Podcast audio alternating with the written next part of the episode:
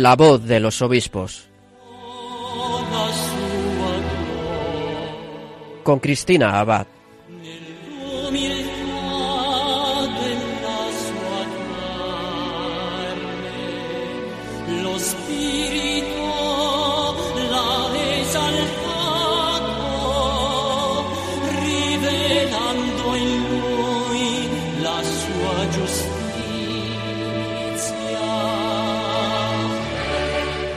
Muy buenas noches, queridos oyentes de Radio María. Un saludo de quien les habla, Cristina Abad, y bienvenidos a este nuevo programa de La Voz de los Obispos en este primer domingo de Adviento en el que comenzamos con la Virgen María este tiempo tan bendecido de espera al nacimiento de Jesús, de nuestro Salvador. A esto se une que es el domingo previo a la solemnidad de la Inmaculada Concepción, patrona de España. Apenas quedan unos días para celebrar el 8 de diciembre la fiesta de nuestra querida Madre Inmaculada. En la mayoría de las parroquias, como muchos seguramente estarán asistiendo, ya se están haciendo novenas en su honor, ¿verdad? Para preparar esta fiesta.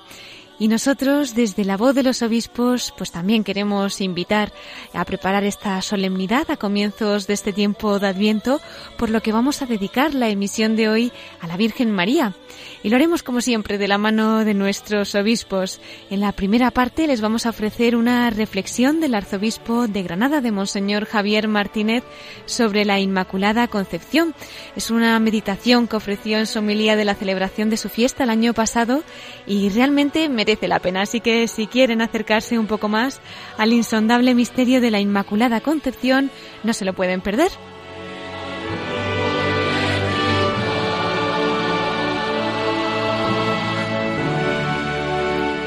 En nuestra sección de Episcoflases, Miquel Bordas nos informará de las noticias de nuestros prelados, compartirá con nosotros las cartas semanales de algunos de ellos y continuaremos conociendo la figura del cardenal Cisneros en la sección de la perla rescatada. Y en nuestra sección final del Corazón de María tendremos el mensaje del arzobispo de Barcelona, del cardenal Juan José Omella, que en este domingo va dedicado a la Inmaculada Concepción. Bueno, pues ponemos como siempre nuestro programa en manos de la Virgen María y de su mano comenzamos, la voz de los obispos.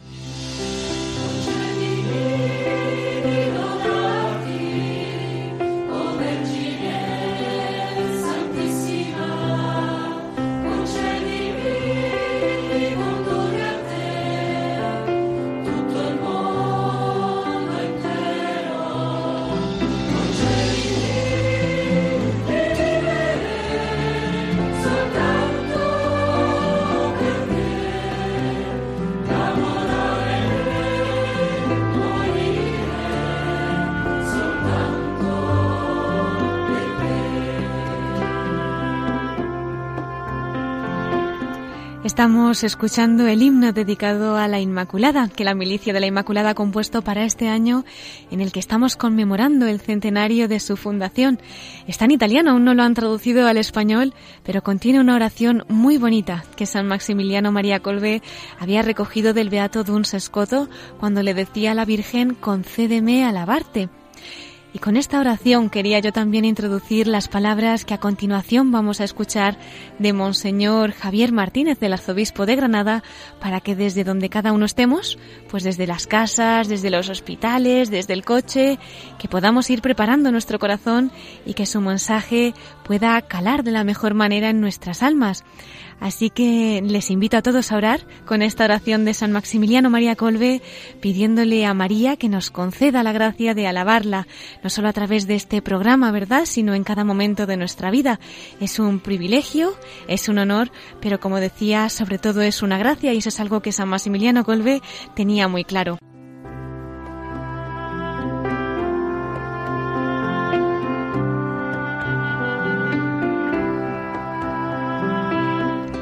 Concédeme alabarte, oh Virgen Santísima. Concédeme alabarte con mi esfuerzo y sacrificio personal. Permíteme vivir, trabajar, sufrir, consumirme y morir por ti, solo por ti. Permíteme guiar a ti al mundo entero. Permíteme contribuir a que se te exalte cada vez más, a la mayor exaltación posible de ti. Permíteme darte una gloria como nadie te la ha dado hasta ahora. que tu gloria aumente cada vez más profundamente, con más rapidez, con más intensidad, como desea aquel que te enalteció de un modo tan inefable por encima de todos los seres. Por ti, Dios creó el mundo. Por ti, Dios me llamó a la existencia también a mí. ¿De dónde me viene esta suerte? Concédeme alabarte, oh Virgen Santísima.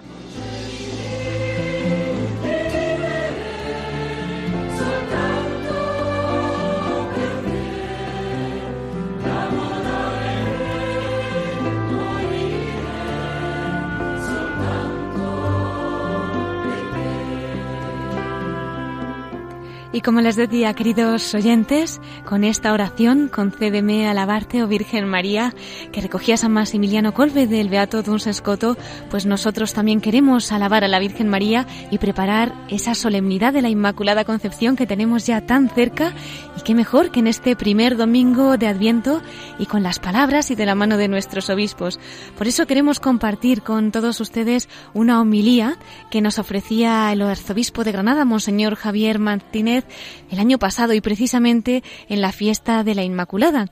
Él, para explicar eh, pues este misterio y para explicar pues la maravilla que ha hecho Dios, ¿no? Cuando creó a la Virgen María Inmaculada Concepción, lo hace de una manera muy ingeniosa.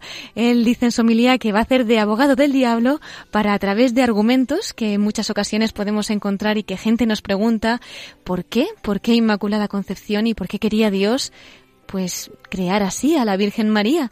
Él los va desmontando, nos los va explicando para que también nosotros no solamente podamos afianzar esta maravilla en esta obra del Señor, sino que también podamos nosotros formarnos y responder pues de cara a lo que nos podamos encontrar. Así que vamos a escuchar esas palabras de Monseñor Javier Martínez, arzobispo de Granada, acerca de la Inmaculada Concepción. Todos los años en la fiesta de la Inmaculada yo he subrayado como la Iglesia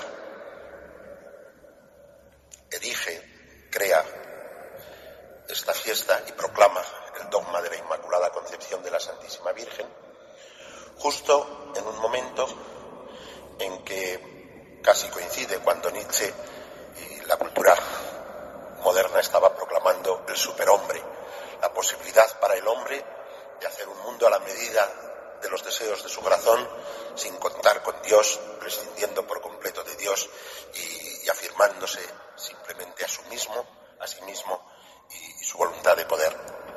Todos los años yo he subrayado que la fiesta de la Inmaculada no es simplemente una fiesta para decirle piropos mm, bonitos a la Virgen y así, como una fiesta tierna, pero, pero en el fondo sin, demasiado contenido, sino que, sino que es una fiesta que afirma algo que es verdad profundamente en nosotros y es la primacía de la gracia. El cielo es Dios. A Dios no le alcanzamos a base de puños y a base de esfuerzo por nuestra parte. A Dios solo podemos alcanzarle si Dios se acerca a nosotros, si Dios nos precede en su amor por nosotros, si Dios viene hasta nosotros y nos, ensalza y nos levanta y nos introduce en su vida divina. Ser cristiano podría ser el resumen de todas las predicaciones que, yo he hecho sobre la, Inmaculada, que es una fiesta preciosa, pues ser cristiano, pero preciosa por, llena de contenido, ¿eh?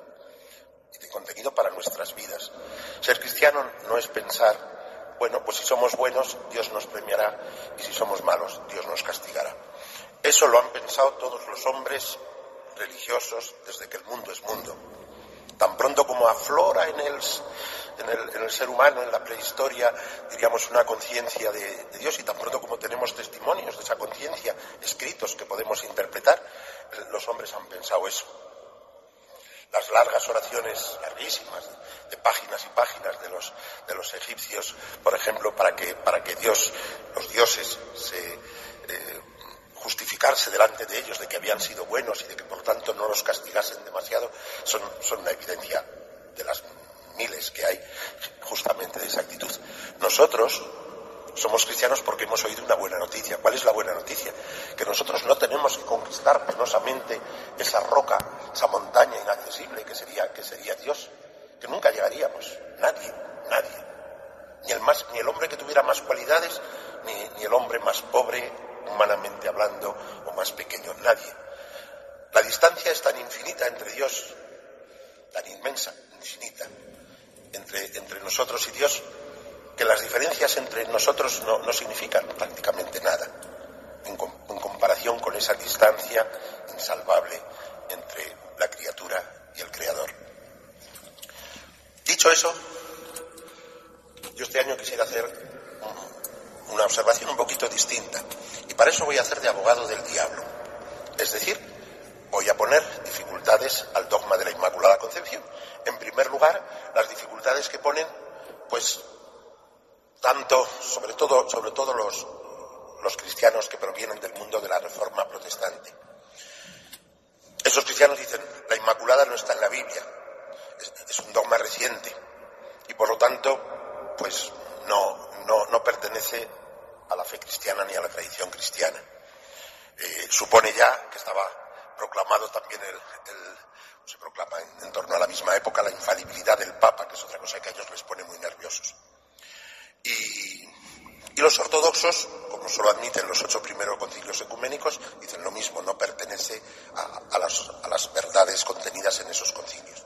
Bueno, hay textos, a eso respondo muy rápidamente, hay textos cristianos del siglo IV, incluso para la ascensión de la Virgen, que está muy estrechamente vinculada con, la Inmaculada Concepción del siglo II, que la afirman con toda claridad. Ni rastro de mancha eh, he reconocido en ella, dice en algún momento Satán, ¿no? Y, los padres la confesaban como, como inmaculada. Otra objeción que surge en el mundo contemporáneo, que a lo mejor la habéis pensado algunas veces, es decir, sigo haciendo de abogado del diablo, ¿eh? Eh, es decir, bueno, no, no, he respondido a todas las objeciones del, mundo protestante eh, y, voy, a responder a ella con un razonamiento de un protestante, de un teólogo protestante contemporáneo, que decía, el trabajo de San José fue necesario para que el Hijo de Dios pudiera crecer y comer. Si San José no hubiera trabajado, y esa es la razón más profunda para justificar la ley del trabajo. No, solo el que, fuimos castigados al, ser echados del paraíso, sino la razón más profunda es que para que el Hijo de Dios pudiera crecer en este mundo, una vez que se había encarnado, San José tenía que trabajar. Dice, claro que para que la obra y el trabajo de un hombre pueda ser útil a Dios, hace falta primero que Dios haga con él algo parecido a lo que los católicos confiesan en el dogma de la Inmaculada. Es decir, para que nosotros podamos amar a Dios, o servir a Dios, o ser útiles al designio de Dios, es necesario primero que Dios nos haga útiles. Y es verdad. De nuevo, la primacía absoluta de la gracia. Pero vuelvo a, vuelvo a las objeciones que nosotros, una que me ha surgido a mí muchas veces cuando estudiaba teología y cuando era más joven, ¿no? Decir, Señor, si tú pudiste crear a la Virgen Inmaculada, pues ¿por qué no nos creaste a todos como a ella? Y ya está. ¿No? Si, si tú lo hiciste, y, y, los teólogos del siglo XVI y del siglo XVII decían, pudo hacerlo, quiso hacerlo y lo hizo. Es decir, si fue un capricho tuyo, Señor, pues ten ese capricho con todos nosotros, ¿no? ¿O por qué tuviste que esperar haberlo hecho nada más que salieron los hombres del paraíso y perdieron la gracia, creas a la Virgen, entre, nace, el, nace el Hijo de Dios y, y, ya está. Y desde entonces hubiéramos podido, todo el Antiguo Testamento, las guerras, la sangre, los, los crímenes, todo aquello se habría podido evitar. Por lo menos en parte, como se ha podido evitar en la historia de la Iglesia, porque esperaste desde Abraham hasta la Virgen dos mil años. Bueno, voy a responder. Y sencillamente, esa concepción supone un concepto de, de, libertad de Dios y el hombre como contrapuestos. Y es una, esa es una concepción totalmente moderna. Y luego, de, de, la gracia de Dios y de la libertad del hombre también como contrapuestas. Igual que contra, se contraponemos la razón y la fe. Decimos, si es fe, no, es, no puede ser de razón. Si es una cosa que es razonable, mm, no es motivo de fe. Pues lo mismo, si es un regalo que Dios le ha hecho a la Virgen, pues ya está, es un capricho de Dios, pero no es algo que tenga que ver con su libertad. Entendemos la gracia y la libertad como como dos cosas que se contraponen. Donde llega la gracia, desaparece la libertad. Bueno, pues no. En primer lugar, porque la libertad misma es obra de la gracia. Todo lo que somos es obra de Dios. Todo lo que somos es gracia de Dios. Y lo mismo la razón, la razón es gracia de Dios. El poder pensar, el poder razonar, el poder imaginarnos lo que es un amor infinito o imaginarnos lo que es una belleza sin límites o la búsqueda, la búsqueda infatigable de la verdad que hay en el corazón humano y, una especie de repulsa hacia la mentira, todo eso es, es ya donde Dios y todo lo que somos es donde Dios. Lo natural no existe como al margen de Dios. Entonces Dios, y Dios ha respetado a su creación. Una vez que la ha hecho libre, ha respetado. Entonces Dios ha necesitado dos mil años para educar a un pueblo donde alguien le pudiera decir sí libremente. Pero decir sí libremente no excluye la obra de la gracia, es todo ello, toda esa educación del Antiguo Testamento, todo ello es obra de la gracia. Gracia y libertad en la Virgen encuentran su, plenitud más total. El sí de la Virgen es totalmente de la Virgen y es totalmente de la gracia. Cuando nosotros le decimos al Señor el sí más humilde, es totalmente de Dios y totalmente nuestro. Hasta desear a Dios es fruto de la gracia en nosotros. Hasta desear la gracia de Dios ya es un don de la gracia. Hay otra razón importante que me parece que, si Dios me da la gracia, la podría explicar bien. Nosotros somos unidad de alma y cuerpo. No somos un alma como una especie de cosa cerrada que tiene un envoltorio de papel de celofán que sería nuestro cuerpo. Cuerpo y alma están profundamente unidos. Si el Hijo de Dios tenía que hacerse hombre, no podía recibir un cuerpo y en el fondo una psicología y unas tendencias y unas, y unas que no fuera absolutamente puro. Dios tenía que dotar la humanidad de la que iba a ser la madre de su hijo, de tal manera que su hijo pudiese recibir un cuerpo sin, sin, tendencia a la envidia, sin tendencia, veréis, los niños, por muy pequeñitos que sean, todos nos damos cuenta, también lo decían los padres, eh, hasta en los niños más pequeños de familias cristianas, puedo reconocer, decía Satán, mi levadura, porque se tienen envidia unos a otros, porque el niño más pequeñito dice mío, mío, mío, mío, mío, ¿no? Y cosas así, y hay que educarlos en la, para que el Hijo de Dios pudiera tener una humanidad, que pudiese ser la humanidad del Hijo de Dios, necesitaba una, una madre que fuese absolutamente pura. Una madre que hubiese sido concebida sin mancha de pecado, para que su humanidad pudiese comprender nuestra inclinación al pecado, pero no tener ninguna inclinación al pecado. Ser propiamente la humanidad de Dios. Última razón que yo quiero subrayar y que me, me perdonáis, yo sé que cada cosa de estas necesitaría varias horas de exposición, pero no tengáis miedo que no os voy a votar. Creo que no. Por amor a nosotros, el Señor quiso crear una criatura que pudiera ser un espejo para todos los hombres. El sí de la Virgen refleja toda vocación humana. La belleza de la Virgen es el espejo en que la Iglesia puede reconocer su, la vocación suya a esa misma belleza.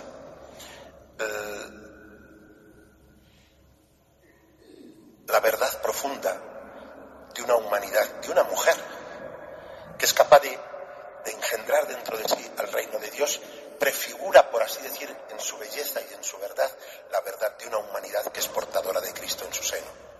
Muchos de vosotros vais a comulgar, vais a llevar en vuestra carne al Hijo de Dios de una manera diferente, pero no menos verdadera que como lo llevó la Virgen. La belleza con que representamos siempre la imagen de la Virgen es la belleza del hombre, de la mujer, de la humanidad femenina que acoge a Dios, y que esa presencia de Dios la hace resplandecer sencillamente de belleza. La Iglesia está llamada a ser, lo dice San Pablo y lo ha dicho la santos irreprochables. Irreprochables es lo mismo que inmaculados, santos e inmaculados ante Él por el amor, por la caridad. Esa es nuestra vocación. Y el Señor ha querido que tengamos un espejo de alguien que ha cumplido perfectamente esa vocación para que nosotros veamos que acogiendo la gracia la vida cambia, que acogiendo la gracia adquirimos esa belleza que Cristo desea para nosotros, para su iglesia, para su esposa, la misma que ha deseado para su madre. Y entonces nosotros tenemos como un estandarte al caminar por la vida, una, una figura a la que mirar, alguien en quien mirarnos y decir, Señor, solo con acogerte y me parecería más a ella, solo con acogerte la humanidad se transforma en una humanidad nueva, de ella ha comenzado, por eso decimos nueva Eva, de ella ha comenzado una humanidad en la que la santidad es posible. No porque somos más fuertes, no porque somos mejores, no somos cristianos por ser mejores. Somos cristianos por la gracia de Dios, porque en Cristo esa gracia se nos ofrece, se nos da y hace que pueda florecer siempre, hasta en el más pecador de nosotros, pues los frutos, las flores de la santidad. Que el Señor nos conceda Primero la gratitud inmensa por la figura de la madre de tu hijo, espejo, tipo, modelo de la iglesia. Y segundo, que nos, que nos conceda buscar siempre en ti la santidad que nosotros nunca seremos capaces de producir, la belleza y la verdad de nuestras vidas que no nacen de nosotros, sino de conocer el conocimiento de Cristo Jesús, que quiso nacer de la Virgen justamente para mostrarnos a nosotros, para darse a nosotros, para entregarse a nosotros, para poder nacer también en cada uno de nosotros y crear una humanidad nueva, agradable a Dios. Son las palabras de Monseñor Javier Martínez, del arzobispo de Granada, en la solemnidad de la Inmaculada Concepción el año pasado, en esa homilía que pronunció con motivo de su fiesta y que gracias a los medios de comunicación pues también nosotros hemos podido recoger y hoy compartirla con todos ustedes para que este año pues cuando llegue esa fiesta todavía la hayamos preparado mejor en nuestros corazones y hayamos profundizado en el sentido de, de esta solemnidad. Bueno, y ahora vamos a seguir en oración mientras escuchamos una canción también dedicada a la Virgen María, a la que anuncia como aurora que nos trae a Cristo. Dell'aurora tu sorgi più bella, coi tuoi raggi a far lieta la terra e fra gli astri che il cielo rinserra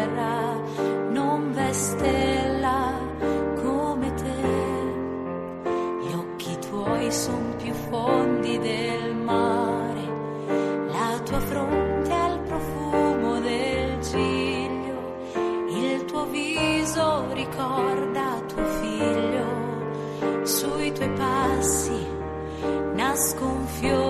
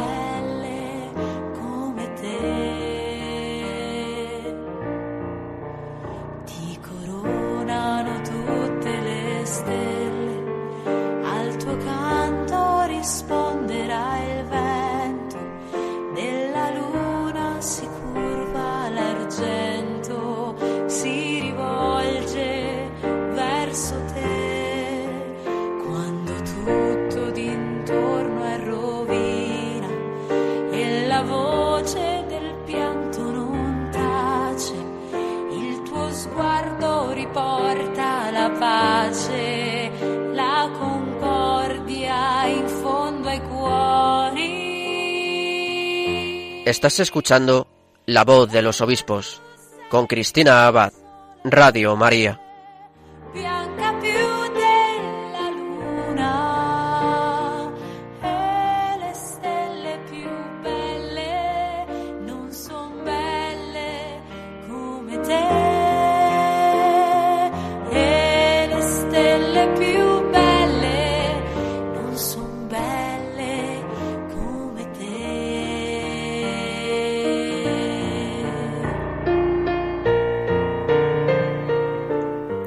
Y mientras escuchamos esta canción les recordamos que la primera parte de nuestro programa ha estado dirigida pues a preparar la fiesta de la Inmaculada Concepción que tenemos ya tan cerca.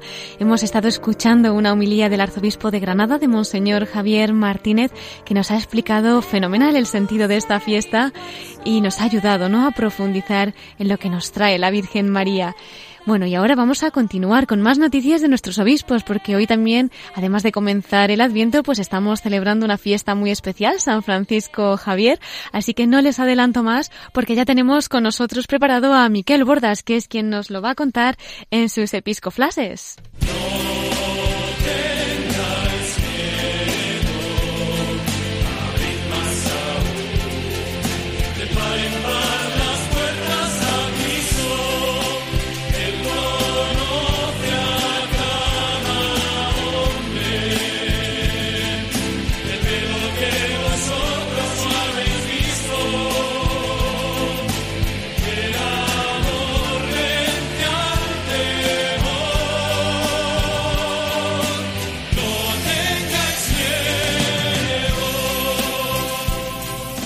Y en este primer domingo de Adviento tenemos, como no, con nosotros a nuestro colaborador, Miquel Bordas. Muy buenas noches. Muy buenas noches, Cristina, ¿cómo estás? Muy bien, gracias a Dios. ¿Qué tal estás tú, Miquel? Pues deseoso de celebrar esta fiesta de la Inmaculada, pero antes tenemos que celebrar todavía esa fiesta de San Francisco Javier en este domingo.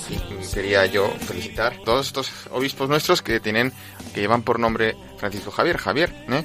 el mismo que nos ha hablado hace un momentito sobre la Inmaculada, el arzobispo de Granada, el obispo de Solsona, el, obispo auxiliar de Valencia, don Javier Salinas, en fin, seguro que me dejo alguno por ahí, pero bueno, que tienen un patrón muy importante, eh, muy español, muy navarro. Y también, bueno, si me dejas, pues eh, ya que es hoy la fiesta de San Francisco Javier, con una pequeña licencia de la directora, le mando un, abrazo muy fuerte a mi padre, eh, que es su santo, que está ahí en, Varsovia, en Polonia. Eh. Claro que sí, pues le felicitamos desde aquí, ¿cómo no? Y a todos los Javieres, por supuesto. A todos.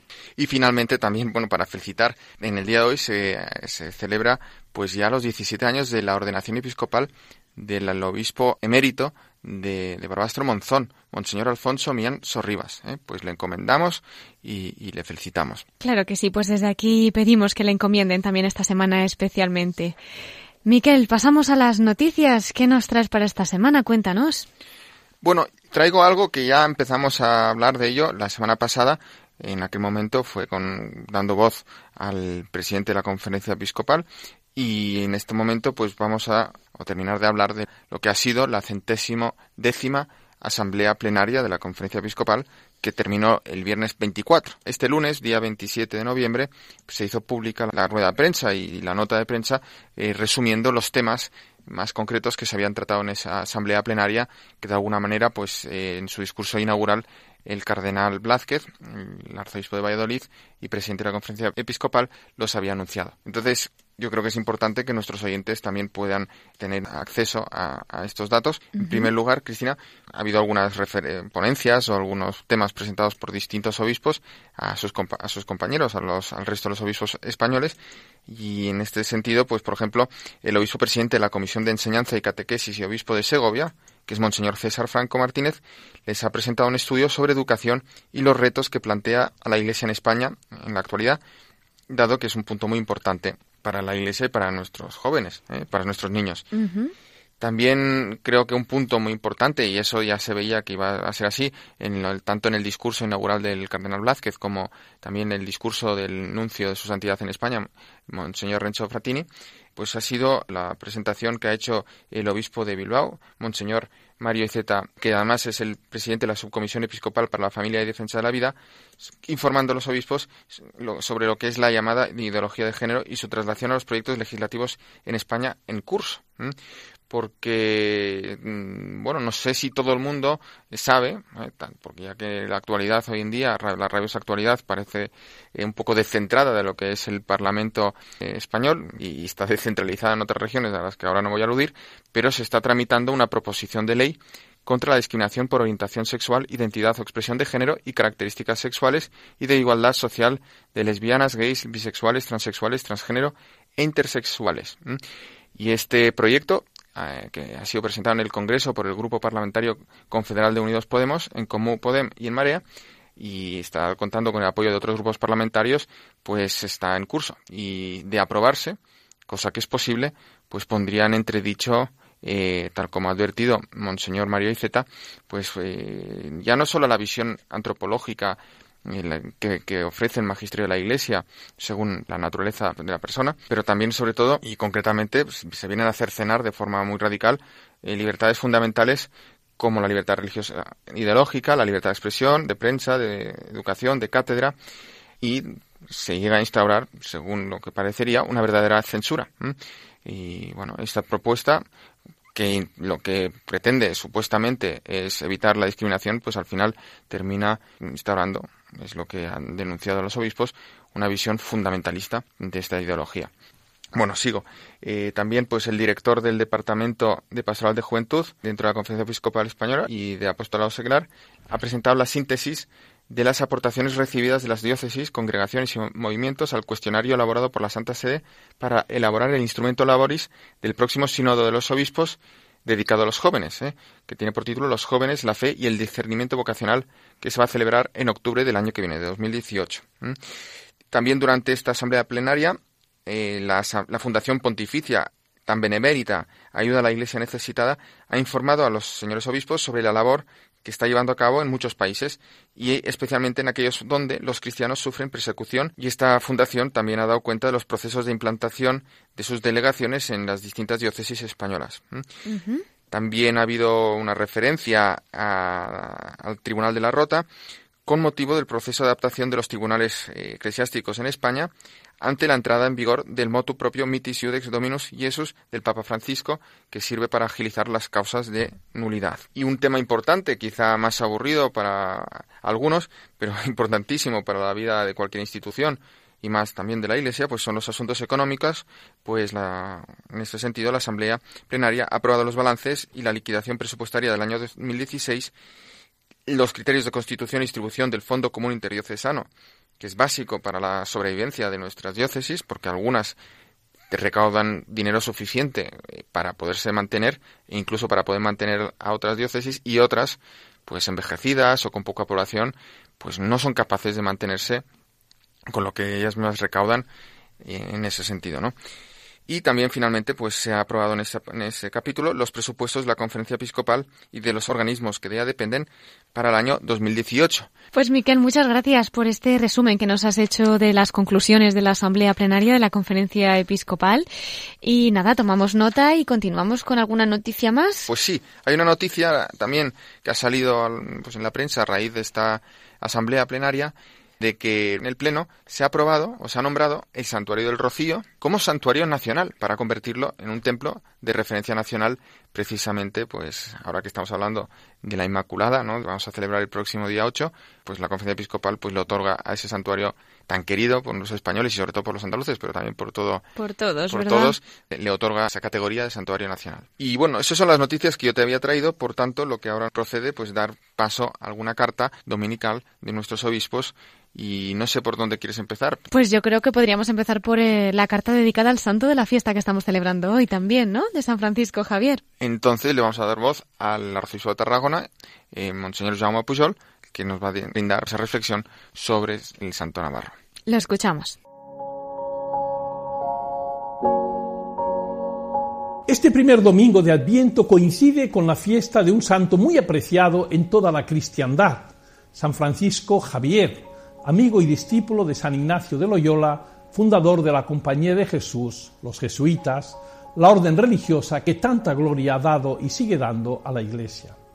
El encuentro entre estos dos santos, un guipuzcoano y un navarro, fue en la Universidad de París a finales de 1529.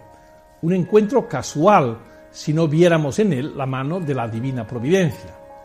Íñigo de Loyola, de 38 años, fue aceptado en el Colegio Residencia Santa Bárbara y su preceptor le presentó a dos alumnos que serán sus compañeros, sus compañeros de habitación, Pedro Fabro y Francisco Javier, ambos de 23 años. De aquella habitación de muchas horas de estudio compartido y de anhelos manifestados, saldrá el embrión de una tarea apostólica que se extenderá por el mundo. Francisco Javier no era un joven dócil y predispuesto para entregar su vida. le gustaban los espectáculos, triunfaban los deportes, se regalaba una vida cómoda propia de una familia rica que le había puesto un criado a su servicio ya de estudiante. Pero una vez sintió a través de Ignacio la llamada de Dios, la siguió con ímpetu ejemplar que le llevó a ser modelo de misioneros, viajando primero a Lisboa para desde allí hacer el salto a la India y Japón hasta que falleció a los 46 años cuando se preparaba para embarcar hacia China. Es fácil pensar que el Papa Francisco, jesuita de formación, pedirá hoy especialmente al Santo Navarro por estas tierras de misión y en particular por los grandes países asiáticos. Con él todos nosotros podemos hacer lo mismo. Adviento es un tiempo litúrgico de preparación para la venida del Señor. Le pedimos que venga a ser conocido en estas zonas del mundo donde apenas saben de Jesucristo. Pero también rogamos que nos haga misioneros en donde la vida nos haya colocado, pues también entre nosotros hay mucha ignorancia y sed de Dios. Cuando el Papa insiste en que quiere una iglesia en salida, no encerrada en la comodidad burguesa de los convencidos, nos está llamando a una tarea muy ilusionante. No la haremos con palabrería, sino con el testimonio amable de nuestro ejemplo. Quizá para ello tengamos antes que reflexionar sobre nuestra fe, nuestra conducta, hacer lo que San Ignacio llamó ejercicios espirituales. En una palabra, ejercitarnos en el amor a los demás, porque vemos en ellos a hermanos en Cristo. Este puede ser un buen propósito para el adviento que comenzamos. Adiós y hasta el próximo día.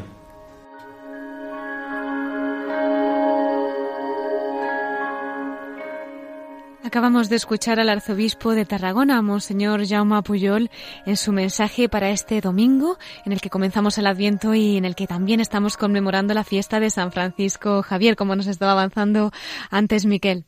Sí, ha habido esta mención también del arzobispo de Tarragona a, estos países asiáticos donde iba San Francisco Javier con ese celo apostólico para evangelizarlos, para darles a conocer a Jesús.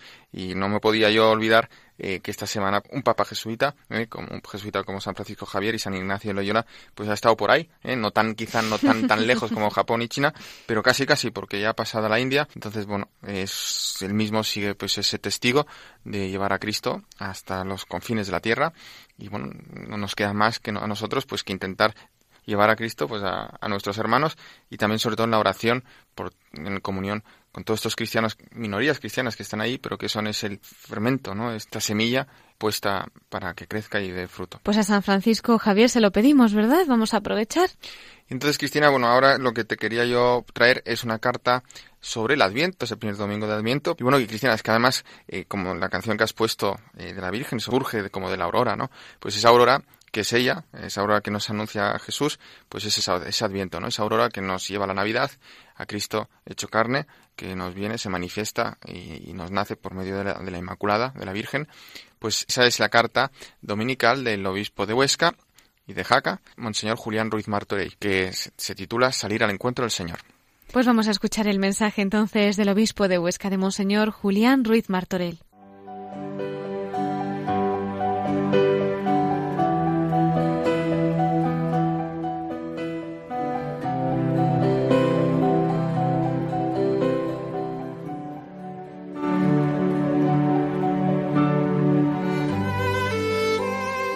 Comenzamos un nuevo año litúrgico con la alegría de salir al encuentro del Señor que se acerca a nosotros. El tiempo que hoy se inicia posee un relieve especial. El Adviento es el tiempo de la presencia y de la espera de lo eterno.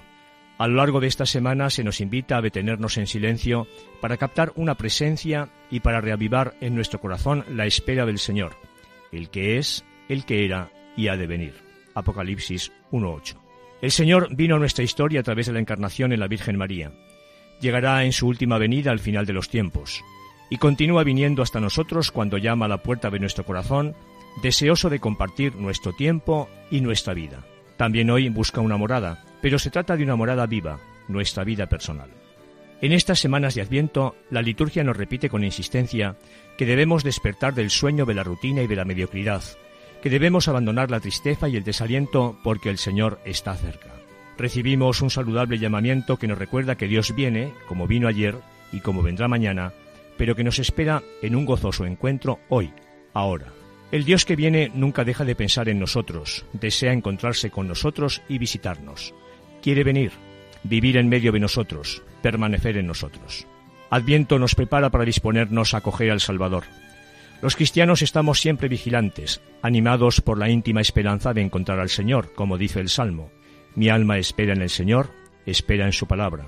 Mi alma aguarda al Señor más que el centinela la aurora. Salmo 130, 129 en la liturgia, versículos 5 y 6. No es lo mismo esperar pasivamente que vivir en esperanza activa. Podríamos esperar un acontecimiento con resignación, con tedio y tristeza. Pero Adviento nos dispone a orientar nuestra vida hacia una persona y nos repite que Dios está aquí, que no se ha retirado y no nos ha dejado solos. Aunque no podamos verlo con los ojos físicos ni tocarlo con nuestros sentidos, Él está aquí y viene a visitarnos de múltiples maneras. Benedicto XVI escribió, Existen maneras muy distintas de esperar. Si el tiempo no está lleno de un presente cargado de sentido, la espera puede resultar insoportable. Si se espera algo, pero en ese momento no hay nada, es decir, si el presente está vacío, cada instante que pasa parece exageradamente largo y la espera se transforma en un peso demasiado grande, porque el futuro es del todo incierto. En cambio, cuando el tiempo está cargado de sentido y en cada instante percibimos algo específico y positivo, entonces la alegría de la espera hace más valioso el presente. Vivamos intensamente el presente donde ya nos alcanzan los dones del Señor. Vivámoslo proyectados hacia el futuro, un futuro lleno de esperanza. Adviento es un camino hacia Jesucristo. Adviento nos hace experimentar un sentimiento profundo del sentido de la historia porque volvemos a descubrir la belleza de estar todos en camino a través de los senderos del tiempo. Se trata de una peregrinación universal hacia una meta común, porque Jesucristo es al mismo tiempo el guía y la meta de nuestra peregrinación. En Adviento es posible renovar el horizonte de la esperanza. Sentimos la necesidad de volver a levantarnos, de ponernos en camino, de comenzar de nuevo, de volver a encontrar el sentido de la meta y la orientación definitiva de nuestra vida. La esperanza no decepciona, porque el Señor es fiel. A lo largo del sendero encontraremos la serenidad y la alegría de la que nada ni nadie podrán privarnos, porque nuestra alegría es el Señor, su amor fiel e inagotable. Feliz Adviento. Recibid mi cordial saludo y mi bendición.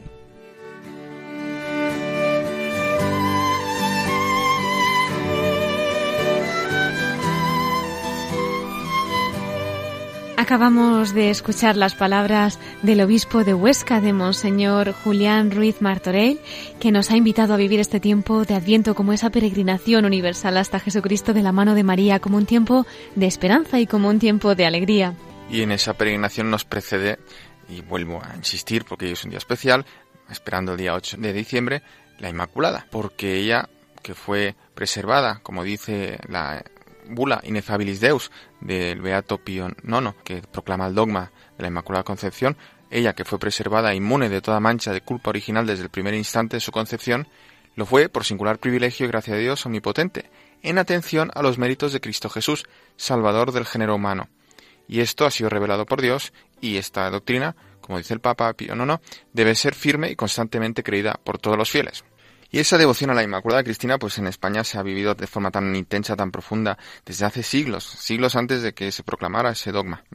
Y por ejemplo, simplemente para dar un detalle, yo me acuerdo cuando estuve visitando por primera vez Granada, me llamó más la atención más que la propia Alhambra, que es preciosa, pero eh, la tradición inmaculista, las tallas tan bonitas de la Inmaculada, los cuadros de la Inmaculada que hay en estas iglesias tan tan barrocas eh, de la ciudad. Y entonces me acordé también pues de lo que fue la conquista eh, de Granada, el último bastión musulmán en España, pues los reyes católicos y los primeros pobladores de, la Granada cristiana sabían que frente pues a, lo que ellos llaman el infiel, que negaba en todo caso pues esa inmaculada concepción, pues ellos tenían que ser, entre comillas, pues muy, muy auténticos. Entonces tenían que ir de la mano de su valedora, que era la Virgen Inmaculada. Entonces, por eso en Granada creo, por ejemplo, esa, esa presencia de la Inmaculada, pues son las estatuas en la plaza, pues es tan importante, porque la Inmaculada pues es nuestra valedora, nuestra defensora, es patrona de España. Y hablando de Granada, pues la semana pasada en La Perla, si te acuerdas, salió, apareció también el cardenal Cisneros, que tuvo sus más y sus menos en el intento pues de, cristianizar eh, a los pobladores musulmanes de Granada. Eh, parece que en aquel momento sin gran éxito, incluso con alguna rebelión ahí en las Alpujarras. Pero bueno, vamos a seguir entonces con la biografía de Cisneros y nos retrocedemos un poquito a ese momento en que va a ser eh, propuesto como confesor de la reina Isabel y veremos como él, que era un franciscano, un humilde franciscano, aunque muy listo, ¿eh? Eh, pues un gran, una persona muy grande, pero cómo va a mantener esa humildad franciscana, esta minoridad que hace un, también unos días el Papa recibiendo a los franciscanos habló de la minoridad, pues cómo el cardenal Cisneros va a mantener pues esa humildad, por ejemplo, vistiendo los hábitos suyos franciscanos en la corte. Pues bueno, vamos a escucharlo si te parece. Pues vamos a escuchar ese quinto capítulo de esa serie que ha preparado la Universidad de Alcalá de Henares sobre el cardenal Cisneros con motivo del quinto centenario de quien fue el fundador de esta universidad.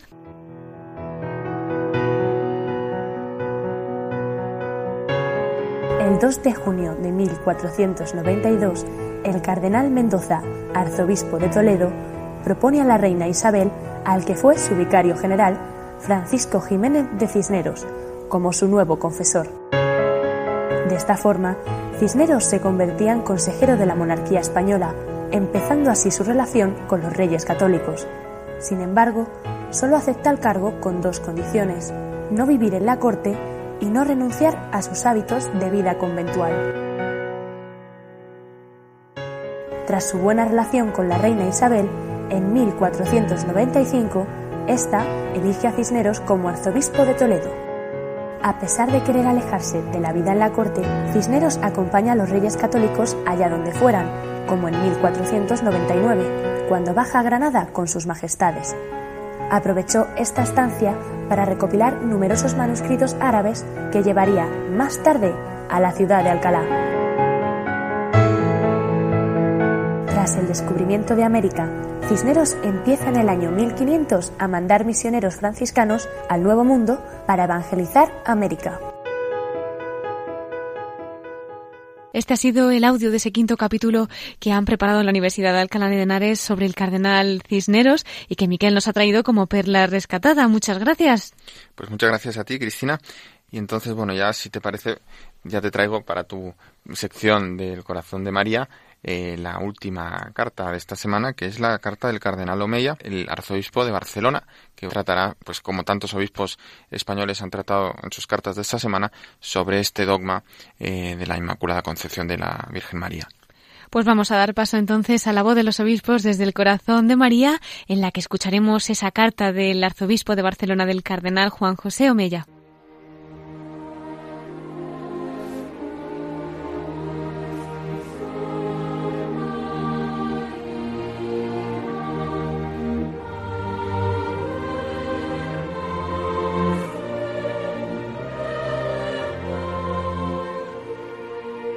Hoy, primer domingo de Adviento, iniciamos un nuevo año litúrgico, un nuevo camino del pueblo de Dios con Jesucristo y acompañados de María. Ella nos enseña a esperar la venida de su Hijo. Es el momento de dejarnos guiar por María. La Virgen aparece en la penumbra del Adviento como la flor más luminosa que nos da esperanza. El Adviento es el tiempo mariano por excelencia. En este tiempo, en el inicio de este tiempo litúrgico celebramos la solemnidad de la Inmaculada Concepción, en la que el pueblo cristiano celebra que María fue preservada de cualquier mancha de pecado original y enriquecida con la plenitud de la gracia desde el primer momento de su concepción. El año 1854, el Papa Pío IX proclamó el dogma de la Inmaculada Concepción, fundamentándose en la fe de la Iglesia sobre este misterio mariano. María fue inmaculada porque se convertiría en madre del Hijo de Dios. El Espíritu Santo fue enviado para santificar su seno, para disponerlo a acoger el Hijo. San Sofronio, obispo, decía a María en un sermón, Realmente eres bendita entre todas las mujeres, ya que si por naturaleza fuiste mujer, en verdad te convertiste en Madre de Dios. Para ser la Madre del Salvador, María, dice el Concilio Vaticano II, María fue dotada con unos dones a la medida de una misión tan importante. María fue guiada en todo momento por la gracia de Dios. La figura de María de Nazaret toma un relieve especial en el corazón del Adviento. Ella ha acogido la palabra en su corazón de virgen y en su seno maternal, la palabra que se ha hecho carne de salvación. Realmente María es el arca de la nueva y eterna alianza. Desde entonces, Dios es el, el Manuel, el Dios con nosotros. En esta celebración y en este tiempo de Adviento, todos somos invitados a fijar nuestra mirada sobre la humildad, sobre el espíritu generoso de servicio y sobre la exquisita caridad de Santa María. Y somos espontáneamente inclinados a sumergirnos en la dulzura inefable de aquellos nueve meses en que María fue sagrario vivo de la esperanza, hecha ya presencia en ella. El poeta Joan Maragall lo expresó bellamente en su poesía La nit de la Purísima, en la que dice Aquesta nit es ve una nit divina. La Puríssima del cel va baixant per aquest blau que ella il·lumina, deixant més resplendor en cada estel. Per la nit de desembre, ella davalla i l'aire se tempera i el món calla. Davalla silenciosa. Ai, quina nit més clara i més formosa. En efecto, Dios quiso que la Inmaculada fuera bella ante sus ojos y perfecta ante los hombres, pero quiso esto sin que dejara de ser una mujer, sin quitar nada su feminidad, al contrario, sublimando su amor, su delicadeza, su sensibilidad y su entrega generosa a los demás. El Papa Pablo VI decía al filósofo cristiano Jean Guiton, en María se realiza la intención divina de hacer del ser humano el reflejo, la imagen, la fotografía, la semejanza de Dios. Cuando las mujeres, las esposas y las madres se miran en María, realizan adecuadamente su gran vocación como la realizó ella. Que de la mano de María podamos aprovechar este tiempo de Adviento para disponernos interiormente a acoger a Dios que se hace presente en nuestras vidas. Queridos hermanos, que Dios os bendiga a todos.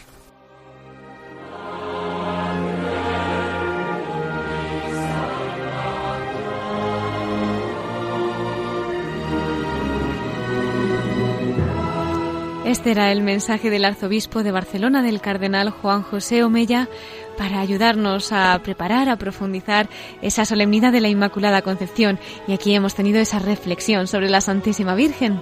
Sí, Cristina, y fíjate que esta imagen, esa Inmaculada Concepción, nos suscita lo mejor de nosotros, ¿eh? y por eso le cantan los poetas, como ha citado o mencionado el cardenal Omeya, en este caso el, poeta catalán Joan Maragall, pero en Cataluña también, pues a la Inmaculada le han cantado tantos otros poetas, pero para empezar, el bardo catalán Jacinto Verdaguer, que tiene esa poesía, la Inmaculada, patrona de España, o el mismo Beato Pedro Tarrés, que es ese, bueno, todavía no es santo, santo, eh, canonizado, pero lo será porque es un gran santo, pues tiene una poesía escrita eh, durante la guerra civil, eh, cuando él todavía no era sacerdote, sino médico, y dedicado a la María, la Inmaculada, y termina así, Duneuma anima de infan, mara meva y fema san, dadme alma de niños, madre mía, y hazme santo.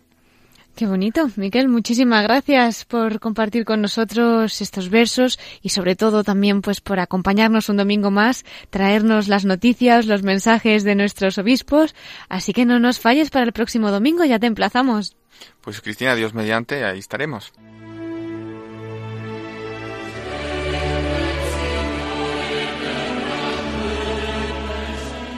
Queridos oyentes, ya hemos llegado al final de nuestro programa y tenemos que despedirnos.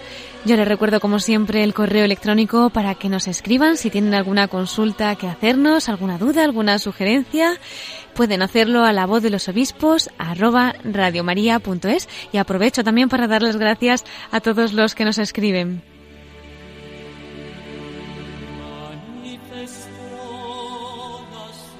En el programa de hoy, en lugar de la entrevista que solemos hacer, hemos escuchado una homilía de Monseñor Javier Martínez, el arzobispo de Granada, sobre la Inmaculada Concepción. Así que vamos a aprovechar también para darle las gracias y también a los de medios de comunicación que nos facilitan, ¿verdad?, estos, estos audios, estos mensajes para que podamos escucharlos también a través de Radio María. Muchísimas gracias a Miquel Bordas, que nos ha traído en sus episcoflases pues los mensajes semanales de varios obispos y también nos ha ilustrado sobre la figura del cardenal Cisneros en su perla rescatada. Y como no, muchísimas gracias a todos ustedes que nos han acompañado un domingo más.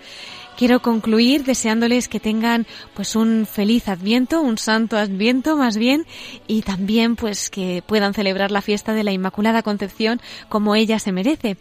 Concluyo con unas palabras de nuestro querido sacerdote el padre Miguel Conesa, que en paz descanse, él ya estará celebrando el día 8 de diciembre la fiesta de la Inmaculada Concepción desde el cielo, y en una novena que precisamente me han traído desde Murcia, de donde era él, hay una frase suya de cara a estos días en que estamos preparando esa fiesta que comparto con ustedes para que nuestro programa de hoy pues también podamos terminarlo de la mano de la Virgen. Decía el Padre Miguel Conesa, cuántas obras grandes, cuánto amor derramó Dios en el corazón de la bienaventurada Virgen María. Durante estos días de la novena le pido a la Virgen que acepte cada uno de los latidos de nuestro corazón, cada una de nuestras respiraciones como un acto de amor a ella, y que ella se lo presente a su Hijo, y que una vez más, al llegar su fiesta, nos despojemos del hombre viejo y nos revistamos de Cristo. Son las palabras del Padre Miguel Conesa para preparar esa fiesta de la Inmaculada y pidiendo también su intercesión desde el cielo y que vele por todos nuestros obispos, les deseo también que tengan una feliz noche y que nos acompañen el próximo domingo, como siempre a las nueve de la noche, a las ocho en Canarias, en la voz de los obispos. Les dejamos con el informativo de Radio María. Que la Virgen les acompañe y Dios los bendiga.